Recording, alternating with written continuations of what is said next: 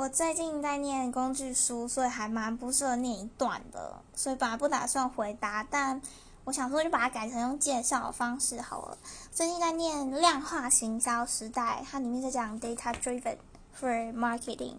那做 marketing 的就知道，我们 每天都要面对 KPI 的压力，然后就要定很多 metrics。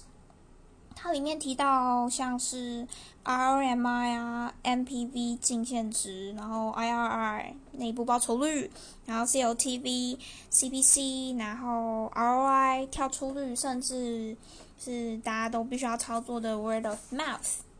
嗯，那它好处是它有具体告诉你，比如说你要怎么用 Excel，然后你要抓哪些 metrics 出来做比较，然后你要怎么评估你的行销活动，对。